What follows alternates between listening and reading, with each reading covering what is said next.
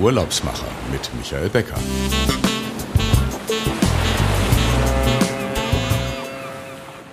Die Bahn ist in Deutschland ein beliebtes Beschwerdethema. Besonders an der Pünktlichkeit mangelt es. Es gibt wohl kaum jemanden, der da nicht eine Geschichte erzählen kann. Ein Zug gilt hier verspätet, wenn er sechs Minuten zu spät sein Ziel erreicht. Derzeit kommen etwa 75 bis 80 Prozent der Züge pünktlich an. Das heißt, dass ein Viertel der Züge sich mindestens um sechs Minuten verspätet. Heute sprechen wir über ein Land, bei dem Züge, die 20 Sekunden nach der geplanten Uhrzeit eintreffen, als verspätet gelten. Ja, Sie haben richtig gehört. Die Toleranzgrenze ist dort etwa bei 20 Sekunden. Ich freue mich heute, Bettina Kremer vom japanischen Tourismusbüro aus Frankfurt zu Gast zu haben. Sie wird uns erklären, warum die japanischen Bahnen so pünktlich sind und sie hat viele Tipps für Reisen durch das Land mit den vier großen und den 6000 kleinen Inseln. Herzlich willkommen beim Reisepodcast Die Urlaubsmacher. Willkommen, Bettina Kremer. Hallo, schönen guten Tag oder Konnichiwa, wie wir in Japan sagen. Ich freue mich, zu Gast zu sein beim Urlaubsmacher-Podcast. Sehr schön. Frau Kremer, fangen wir gleich mit unserer Einstiegsfrage an. Wie sind Sie zur Sprecherin für Japan in Deutschland geworden? Ich habe schon, seit ich ein Kind war, mich für Asien interessiert und ähm, diese Begeisterung und Faszination nahm dann mit der Zeit zu, so dass ich auch meinen Studiengang danach ausgewählt habe. Ich habe ähm, Sinologie studiert, ähm, Chinesisch, also chinesische Kultur, Politik, ähm, Wissenschaft und Sprache natürlich und auch Japanologie und ähm, habe dann die Liebe zum Tourismus natürlich entdeckt durch Reisen durch, nach Asien und so bin ich dann bei den Taiwanesen gelandet, ähm, habe für Taiwan ähm, Tourismusmarketing gemacht, für Thailand, was auch wieder eine ganz andere äh, Ausrichtung ist. Und jetzt seit ähm, 14 Jahren arbeite ich für die japanische Fremdenverkehrszentrale. Auch wieder ein sehr anderes Land in Asien. Also auch Tourismus, der von Kindheit an irgendwo fasziniert hat, das Reisen und die Länder und die weite Welt. Also wir hören das ja oft von vielen Kollegen in unserem Netzwerk, dass das so der Einstieg war, um in den Tourismus oder oder direkt auch in die Hotellerie zu gehen. Ähm, das finde ich immer so bemerkenswert. Wenn wir jetzt nach Japan gehen, wir merken auch in Japan äh, sind jetzt Lockerungen. Wir hatten äh, die Olympischen Spiele, die ähm, im letzten Jahr etwas schwierig äh, waren, aber die funktioniert haben. Und ähm, wir merken jetzt, am 1. März hat Japan ähm, die Einreisebeschränkung schon mal für die Geschäftsreisenden gelockert oder aufgehoben. Da wissen Sie mehr. Wie, sieht das aus? Ähm, können wir damit rechnen, dass auch der Tourist, der Urlauber demnächst wieder beschränkungsfrei oder einfach einreisen kann? Das hoffen wir natürlich. Und ähm, diese erste Öffnung für Geschäftsreisende, für Studentinnen und Studenten, für alle, die eben einen längerfristigen Aufenthalt in Japan zu geschäftlichen oder kulturellen Zwecken planen, diese ersten Öffnungsschritte, die jetzt auch zum 1. April ähm, dazu führen, dass die täglichen Ankünfte von sieben auf 10.000 erhöht werden sollen, wenn die gut laufen, und davon gehen wir im Moment aus, dann hoffen wir, dass im Sommer oder spätestens im Herbst auch wieder touristische Reisen möglich sind. Denn ähm, Japan hat die Corona-Pandemie eigentlich sehr gut durchlaufen, gehandhabt und ähm, wir sehen das jetzt auch in Japan. Alle Beschränkungen, der quasi Notstand, der eben so dieser normale, ähm, ja, das, was eben in Japan gemacht werden kann an Beschränkungen über einige Präfekturen verhängt war. Der Quasi-Notstand wurde jetzt für alle Präfekturen aufgehoben. Die Impfkampagne ist in Japan sehr gut unterwegs, die Booster-Kampagne auch. Und deswegen sind wir eigentlich für Sommer und Herbst relativ zuversichtlich.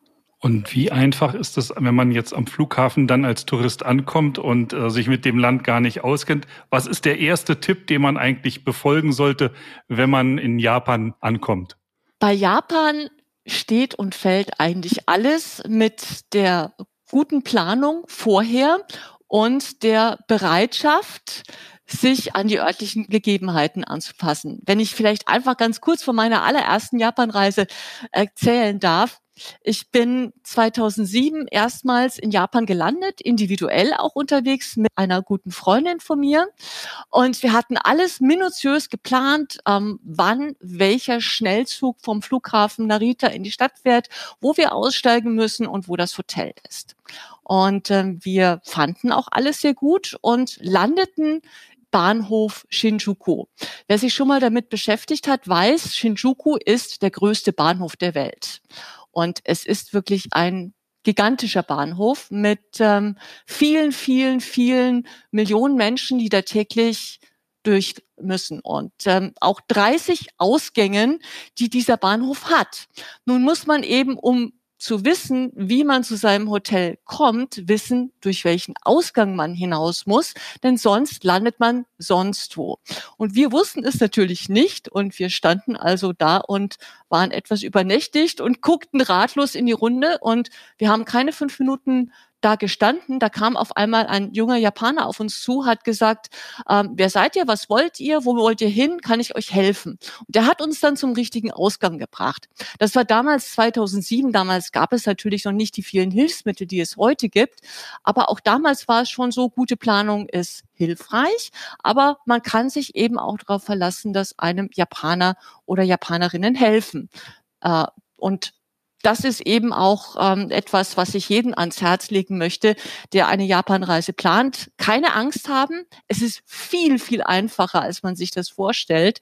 Und man kann sich auch darauf verlassen, dass man in Japan nicht verloren geht. Es gibt viele öffentliche Verkehrsmittel vom Flughafen in die Stadt. Es gibt den Schnellzug, den Narita Express, der am Hauptbahnhof und in Shinjuku hält. Oder, und das rate ich eigentlich denjenigen, die eben zum ersten Mal nach Tokio reisen. Es gibt die Airport Limousine Buses, die einen dann auf vielen verschiedenen Routen zu den wichtigsten Hotels der Stadt fahren. Das dauert natürlich etwas länger als mit den Bahnen, aber man landet eben direkt vor der Hoteltür. Und das ist am Ankunftstag gar nicht schlecht. Gerade wenn man dann eben von so einem Langstreckenflug kommt, dann, äh, wie Sie selber sagen, dann kommt man da müde an und äh, weiß dann sowieso nicht, wo man genau so hin soll. Aber selbst heute, wo europäische Smartphones ja auch im japanischen Netz funktionieren, das muss man ja dazu sagen, das war ja früher auch nicht. Das war ein anderer Standard und seitdem es ab, glaube ich, ab LTE oder so ähm, funktionieren eben auch in Japan äh, europäische Smartphones. Funktioniert das alles? Man kann sich mit Google Maps auch durch das ganze Land navigieren. Aber wenn man dann unter der Erde ankommt, dann hat man ja meistens keinen Empfang. Also ich habe gehört, es gibt einen WLAN-Router, den man sich am Flughafen ausleihen oder kaufen kann, mit dem man dann über die Hotspots auch verbunden ist. Wahrscheinlich dann auch in den Bahnhöfen. Ja, ähm, das ist ein sehr, sehr gutes Hilfsmittel, das es jetzt in Japan seit einigen Jahren gibt. Und das würde ich auch jedem, der individuell in Japan unterwegs sein möchte, ans Herz legen. An den internationalen Flughäfen von Tokio oder auch Osaka kann man in speziellen Geschäften, die dort ähm, in der Ankunftsebene sind, sich WLAN-Router mieten. Die kosten ungefähr 300 Yen oder ähm, ja 2,50 Euro am Tag und so hat man sein tragbares WLAN immer in der Tasche. Das funktioniert dann unter der Erde, das funktioniert in entlegenen Bergregionen, das funktioniert in der Großstadt. Man hat immer sein tragbares WLAN dabei und kann eben ohne weitere Kosten dann sich alle Informationen vor Ort runterholen. Über Google Maps, über ähm, die App von der Tokyo Metro, die man sich runterladen kann, über viele andere Apps, die man sich runterladen kann. Und mit denen kann man sich dann in Japan super orientieren. Kommen wir nochmal zurück zu den Zügen. Ähm, ich hatte das ja eben in der Anmoderation schon gesagt. 20 ähm, Sekunden sind ähm, eine Verspätung, die eigentlich nicht gewollt ist. Wie kommt es? Ist das ein reines Mentalitätsthema, dass Züge eben so pünktlich sind, weil vielleicht die Gäste sich auch äh, ganz anders verhalten und es dann oft auch zu weniger Verspätung kommt. Denn wir kennen ja Japan mit den Bahnhöfen, dass die Bahnhöfe voll sind, dass viele Menschen unterwegs sind, viele einsteigen, aussteigen. Das wäre ja hier schon ein Problem. Also hier würde man ja beim ICE ähm, die Anzeige sehen, heute andere Wagenfolge und dann laufen alle los und der eine in die eine Richtung und der andere in die andere Richtung. In Japan muss das ja dann ganz anders sein. Also wenn man dieses Handicap schon mal ausschließen möchte. Ja, das stimmt. Ähm, Japan ist das Land der Perfektion und das trifft vor allem auch auf die Verkehrssysteme zu. Anders wäre es auch nicht möglich. In Tokio leben im Ballungsraum 35 Millionen Menschen. Viele von denen wollen morgens in die Stadt rein und abends aus der Stadt raus. Und wenn das nicht perfekt organisiert und durchorchestriert ist, würde das nicht funktionieren. In Japan gibt es das System der Schnellzüge oder Hochgeschwindigkeitszüge der Shinkansen seit dem Zweiten Weltkrieg. Also nach dem Zweiten Weltkrieg hat man eben ähm, das Eisenbahnsystem neu aufgestellt und neu konzipiert und Anders als in Deutschland ist es in Japan so, dass auf den Hochgeschwindigkeitsstrecken nur Hochgeschwindigkeitszüge fahren. Und deswegen ist es möglich, dass eben auf der Hauptstrecke von Tokio über Kyoto runter nach Hiroshima wirklich alle drei bis fünf Minuten ein Shinkansen kommt und hält. Und deswegen kann man sich auch keine Verspätung leisten. Die Züge müssen pünktlich sein. Und damit auch durch das Ein- und Aussteigen keine Zeit verloren wird, ist es in Japan so, dass auf den Plattformen eingezeichnet ist, wo die jeweiligen Abteile der Shinkansen-Züge halten. Und die halten auch genau dort. Etwas wie eine andere Wagenreihung, das existiert in Japan nicht. Die Züge halten genau dort, wo sie halten sollen. Die Gäste, die zusteigen wollen, haben sich brav in einer Reihe aufgestellt, warten, bis die Gäste aus dem Zug den verlassen haben und steigen dann geordnet und gesittet ein. Und so ist es eben möglich, dass der Zug auch in einer in einem Aufenthalt von 30 Sekunden fertig ist und wieder losfahren kann. Und das ist überall im Land so. Und so funktioniert das eben auch. Es ist wirklich faszinierend, das zu sehen. Das, was Sie angesprochen haben, morgens in der Rush Hour in Tokio, ja, da kommt das eben vor. Dann ist eben Rush Hour, dann wollen alle zur selben Zeit ins Büro und dann sind auch die U-Bahnen von Tokio an ihrer Belastungsgrenze. Und da kommt es dann eben zu diesen Bildern, die man schon gesehen hat, dass eben die Schaffner auf den Bahnsteigen die Leute in die U-Bahn drücken müssen, damit der Zug dann auch weiterfahren und die Leute zum Arbeitsplatz bringen kann. Wie gesagt, 35 Millionen Menschen, die morgens alle zur selben Zeit rein und raus wollen. Aber das, heißt, das ist wirklich das Einzige.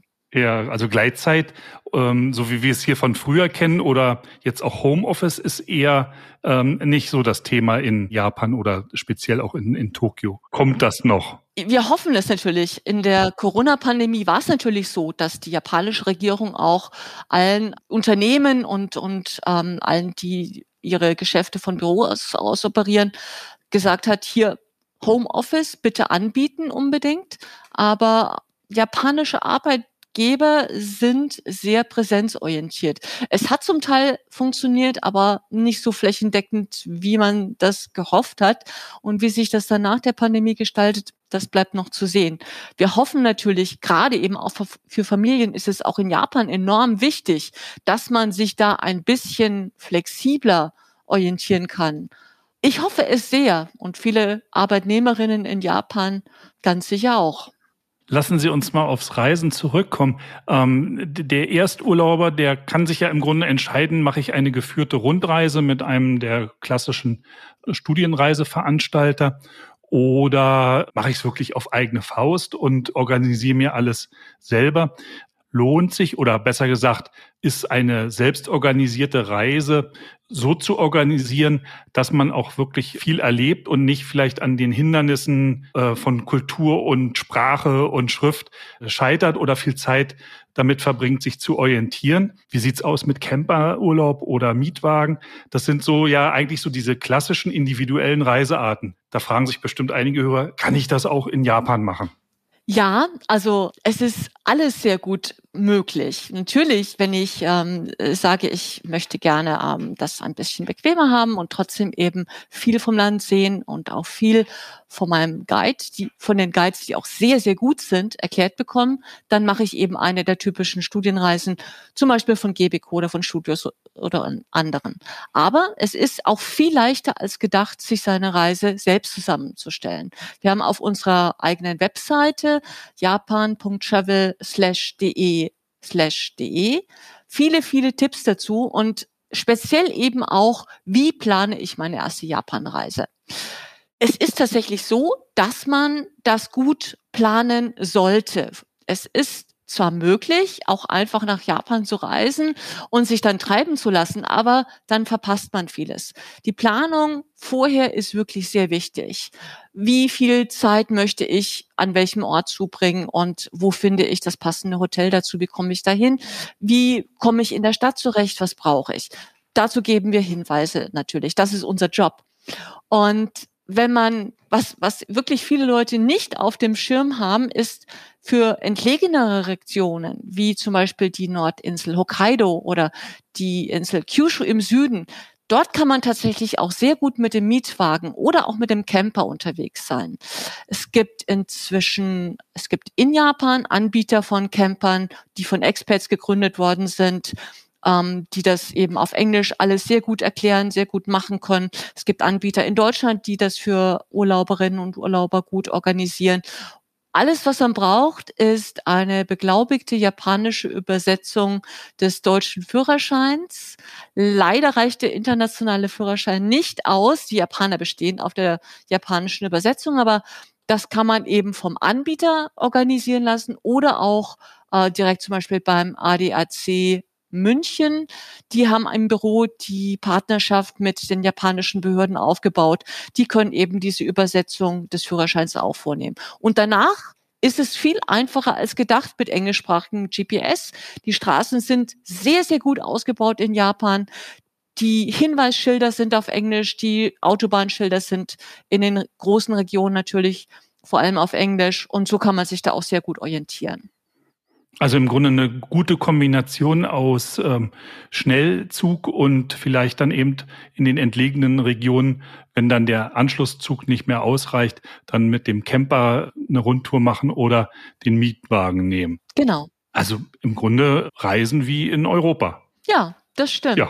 Also kein, äh, kein Hinderungsgrund.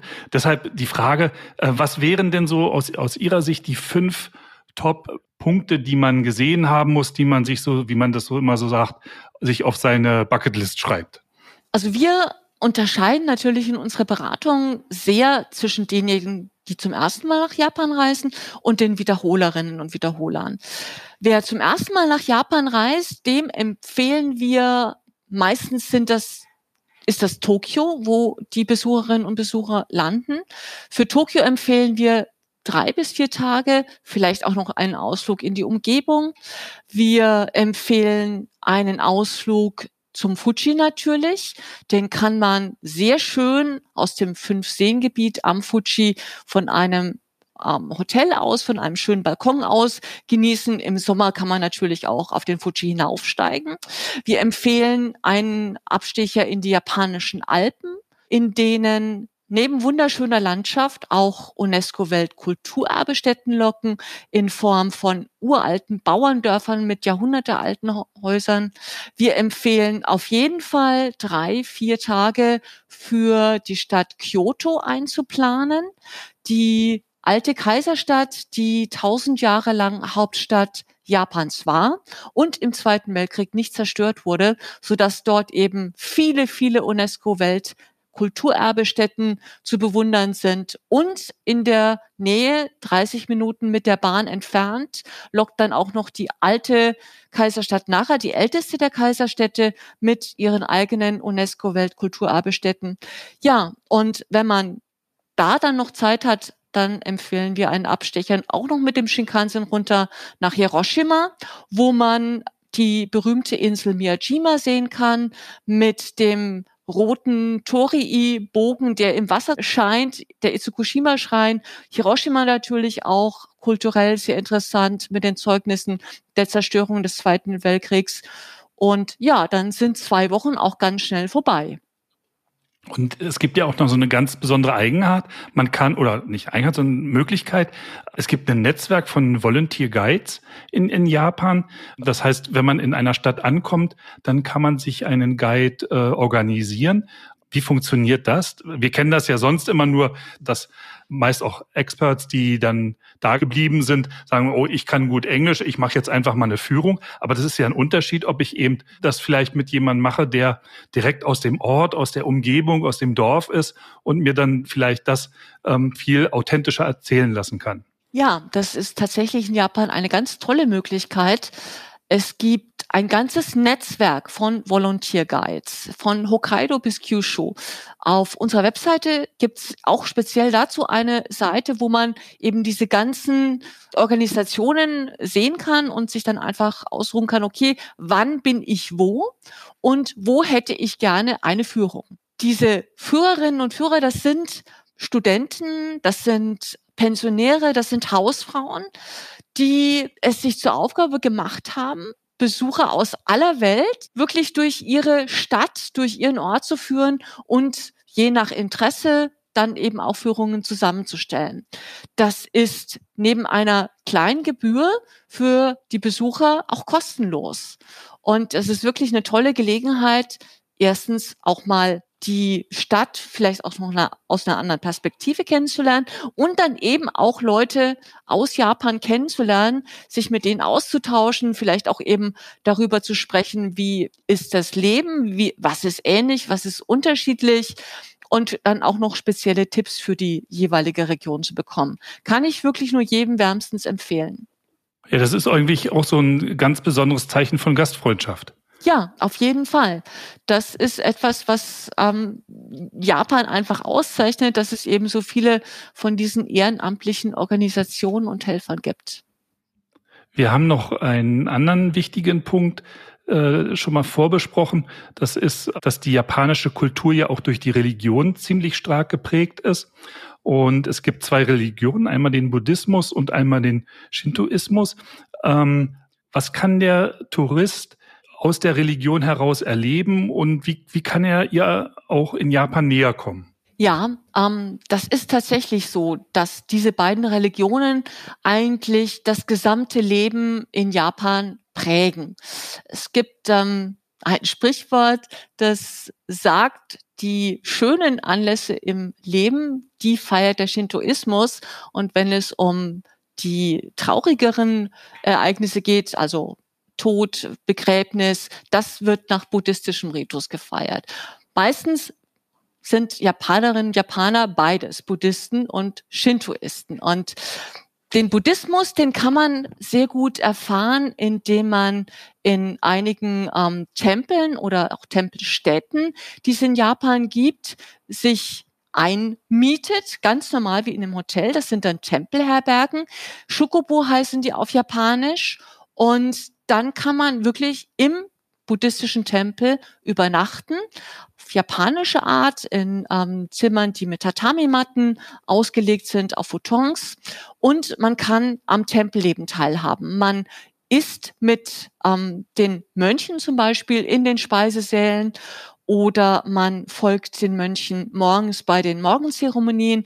Man kann Meditationen ähm, ausprobieren. Sazen heißt das auf Japanisch. Und so hat man einen ganz guten Einblick in die ähm, buddhistische Kultur Japans.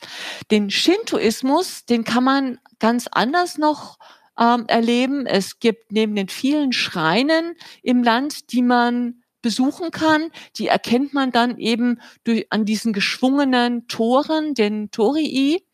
Und ähm, in den Sommermonaten vor allem finden zahlreiche Tempelfeste im ganzen Land statt. Ähm, die werden sehr groß gefeiert und die Japanerinnen und Japaner, die ähm, versammeln sich. Es gibt dann eben in den Schreinen ganze Umzüge und bunte Festivalaufläufe, wo dann eben die lokalen Götter durch die Straßen gezogen werden. Alle feuern die Träger an, denn diese Schreine, die da getragen werden, die sind unheimlich schwer. Da braucht man ein Dutzend kräftige Männer mindestens, um die zu tragen. Und alle auf der Straße sind dabei und feuern die an. Und dann wird gesungen und getanzt und, und richtig ausgelassen gefeiert. Ganz anders, als man die zurückhaltenden Japaner so kennt. Und für Besucherinnen und Besucher ist das eben eine tolle Gelegenheit, weil da kann man einfach mitmachen. Man kann hinfahren, man kann sich das angucken, man kann sich in die Menschenmenge stürzen, man kann dem zuschauen und einfach teilhaben an der Atmosphäre und den Feierlichkeiten. Und das kann ich wirklich jedem nur empfehlen, der dann in den Sommermonaten vor allem im Land ist. Ein anderes Symbol Japans ist ja auch die Kirschenblüte. Das ist ja auch ein Teil der Gartenkultur und im März ist, äh, glaube ich, die Kirschenblüte ja, genau. in Japan. Und das hat auch eine Tradition, auch mit zusammen, im Zusammenhang mit der Gartenkultur. Ja, das stimmt. Ähm, japanische Gärten sind ja berühmt und eine Erfolgsgeschichte weltweit. Geht auch auf die Kaiserzeit ähm, zurück und hat eben sich über die Jahrhunderte entwickelt. Die Kirschblüten, die sind eben auch von den Kaisern, von dem Adligen schon vor vielen Jahrhunderten erstmals gepflanzt worden und wirklich auch von Süd nach Nord überall im Land zu bewundern. Wegen dieser kurzen Zeit nur, in der diese Kirschblüte ist, denn meistens sind das in der jeweiligen Region nur zwei bis drei Wochen, hat sich daraus auch dann die Kultur entwickelt, diese Schönheit und vor allem eben die Vergänglichkeit die, die Schönheit des Augenblicks zu feiern, das hat sich eben sehr stark entwickelt und ist eben eine kulturelle Eigenart geworden. Man feiert die Schönheit der Blüten dadurch, dass man sich mit Freunden, mit Bekannten trifft, unter den Kirschbäumen ein Picknick veranstaltet, zu essen, zu trinken mitbringt, zusammen feiert, zusammen singt, zusammen Alkohol trinkt, auch wieder ausgelassen feiert, eben um die Schönheit des Augenblicks zu feiern. Und daraus haben sich dann eben auch diese ähm, Gärten entwickelt. Es geht darum, einfach die Schönheit zu feiern in einer komprimierten, begrenzten Landschaft, die sehr, sehr ausgefeilt gestaltet und mit Hinblick auf eben diese Schönheit das im Blick des Betrachters gestaltet worden sind. Es gibt die Möglichkeit, ähm, zum Beispiel auch sich dem zu nähern, wenn man in einem von den zahlreichen Parks in Japan zum Beispiel Teehäuser besucht. Die Teezeremonie ist ja auch sehr bekannt, ist auch sehr eng mit der Gartenkultur verbunden. Dadurch, dass zum, zu der Teezeremonie gehört, dass man den Blick in die Schönheit eines Gartens auch werfen kann, die Schönheit des Gartens genießt, die Qualität des Tees genießt und mit eben den Gästen, die noch da sind, den Augenblick einfach zusammen feiert diese Teezeremonien, die darf man eigentlich nicht versäumen, wenn man in Japan ist. Habe ich so äh, im, im, Vorgespräch auch schon so mitbekommen.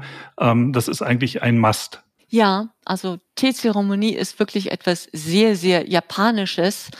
Es geht dabei um die Qualität des Teegeschirrs, es geht um die Aufmerksamkeit, es geht um die Wertschätzung des Gastes und es ist wirklich jeder Handgriff, jedes Detail, jeder Einrichtungsgegenstand hat eine Bedeutung. Die kennt natürlich der Besucher nicht im Einzelnen, aber diese Sorgfältigkeit, dieses Zeremoniell, das ist definitiv etwas, was einen starken Eindruck hinterlässt und was wirklich einen tiefen Einblick in die japanische Kultur ermöglicht. Deswegen empfehle ich das wirklich jeden. Man kann es in vielen Städten in Japan machen, ähm, eine Teezeremonie buchen, kostet auch nicht besonders viel und kann man wirklich nur empfehlen. Bleiben wir mal bei der Kultur und äh, schwenken mal über zu den japanischen äh, Gasthäusern.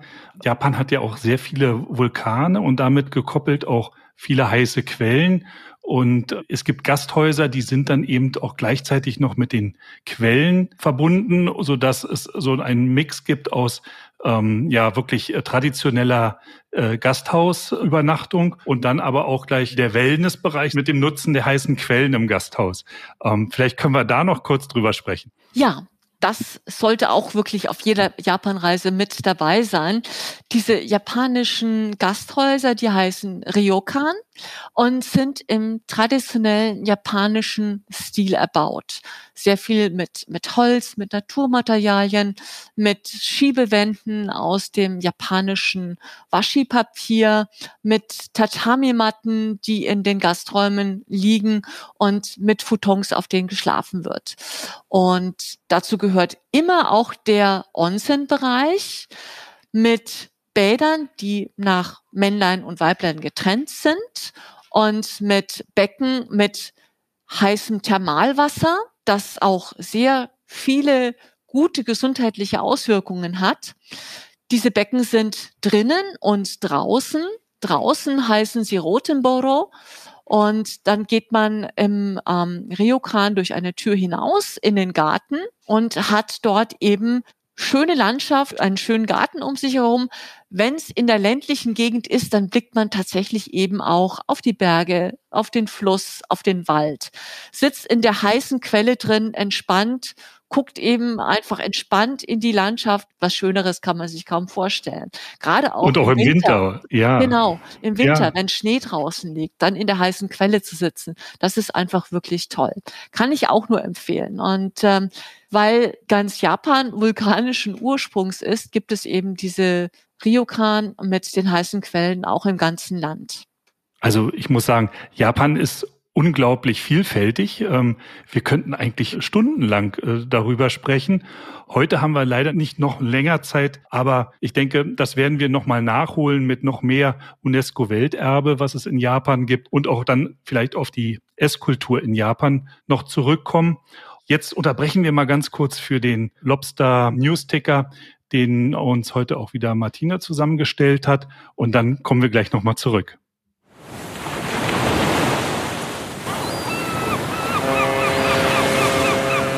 Die Urlaubsmacher. Travel News.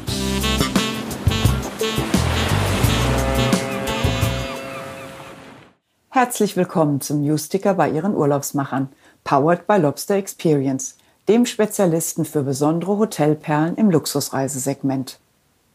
Trendregion Dolomiten. Die Dolomiten gehören zu den schönsten Landschaften der Welt. Sie sind geologisch einzigartig, majestätisch und imposant. Die Südtiroler erhalten aktiv die Einzigartigkeit der Bergregion mit der alpinen Pflanzen- und Tierwelt. Auf dem Weitwanderweg Dolomiten UNESCO Geotrail können Wanderer in zehn Etappen den Rosengarten, die drei Zinnen und die Felswände der Sekade erkunden. Vorreiter in nachhaltigem Wintertourismus sind die Skigebiete Carezza und Obereggen. Nachhaltigkeit in Bozen mit dem E-Bike Leaus wollte der Südtiroler Armin Oberhollenser weg vom klassischen Rad. Leaus ist ein Lebensgefühl, Leidenschaft und Neudefinition des E-Bikes. Das Design stammt von Francesco Somacal, ein italienischer Industriedesigner und Carbon-Spezialist aus der Formel 3. Auf Wunsch werden Leaos E-Bikes personalisiert. In dem Store in Bozen können Sie Probe fahren. Das Le Fay Resort und Spa Dolomiti in der Provinz Trient ist ein nachhaltiges Bio-Wellness-Hotel und Naturdomizil. Das Fünf-Sterne-Resort kombiniert Nachhaltigkeit mit italienischem Design. Das Resort ist klimazertifiziert, setzt auf Biomasseheizung, CO2-Kompensation und Energieeinsparungen. Die Gäste kommen jedoch wegen der visionären Architektur, die sich harmonisch in den Wald einfügt. Die komfortablen Suiten und Residenzen sind nach dem innovativen Le Fay-Konzept für globales Wohlbefinden konzipiert. Die regionale Le Fay Vital Gourmet Küche verwöhnt mit Genuss auf höchstem Niveau. Das Le Fay Spa Dolomiti ist das Herzstück des Resorts, wo Körper und Geist in natürlicher Umgebung regenerieren können. Das war der Newsticker. Bis zum nächsten Mal. Ihr Team von Lobster Experience. Frau Kremer, wir sind wieder da. Ich habe immer so meine Abschlussfrage. Was ist eigentlich Ihr nächstes Reiseziel? Wo geht Ihre nächste Reise hin? Ja, da ich noch nicht nach Japan reisen kann, bleibe ich aber trotzdem den Inseln und den Vulkanen treu. Ich plane mit ähm, ein paar Freundinnen zusammen eine Reise nach Sizilien und hoffe dann im Herbst wieder nach Japan reisen zu können. Sizilien ist auch ein sehr schönes Ziel und ähm, definitiv. Ja, hat auch einen Vulkan. So ist es. Ich sage schon mal herzlichen Dank, aber wir bleiben nochmal noch an unsere Zuhörer. Wenn Sie aus der heutigen Sendung mitnehmen, das ist eigentlich eines meiner äh, Reiseländer in der nächsten Zukunft, dann kann ich Ihnen nur empfehlen, wenden Sie sich an die Kollegen von Fides Reisen Lufthansa City Center. Die werden mit Ihnen gerne die nächste Reise auch nach Japan äh, planen und organisieren und das in Zusammenarbeit mit den Kolleginnen und Kollegen von Frau Kreimer. Fliegen geht nach Japan auch, auch wenn wir im Moment ja auch alle darüber diskutieren, dass die Flugrouten etwas äh, weiter sind, dass die Preise auch leider weiter dadurch steigen. Die Flugzeiten haben sich teilweise bis zu zwei Stunden verlängert. Das wird sich vielleicht auch wieder geben, aber ähm, es ist nichts schöner, als schon mal eine Reise zu planen und sich darauf vorzubereiten und dann irgendwann zu sagen, jetzt fliege ich nach Japan. Wenn Ihnen der Podcast gefallen hat, empfehlen Sie uns weiter, Daumen nach oben und empfehlen Sie Ihren Freunden und Bekannten äh, den Podcast auf allen beliebten Podcast-Portalen.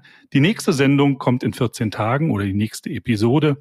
Und ich freue mich schon wieder darauf, dass Sie dabei sind. Ihr Michael Becker und ähm, liebe Frau Krämer, vielen herzlichen Dank. Das war ein ganz toller Einblick, den wir uns hier beide erarbeitet haben. Oder besser gesagt, für Sie ist das ja aus dem Ärmel geschüttelt. Aber ich glaube, unsere Zuhörer haben was gelernt, haben viele Bilder im Kopf mitnehmen können und jeder, der nochmal nachlesen möchte, geht auf die urlaubsmacher.fm Seite.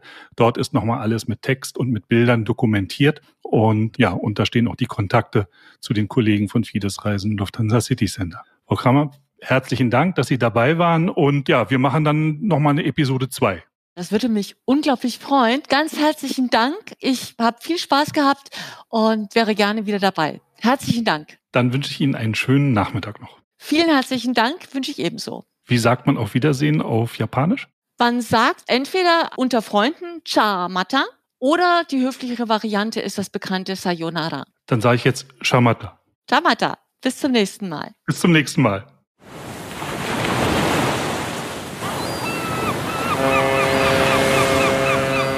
Die Urlaubsmacher mit Michael Becker.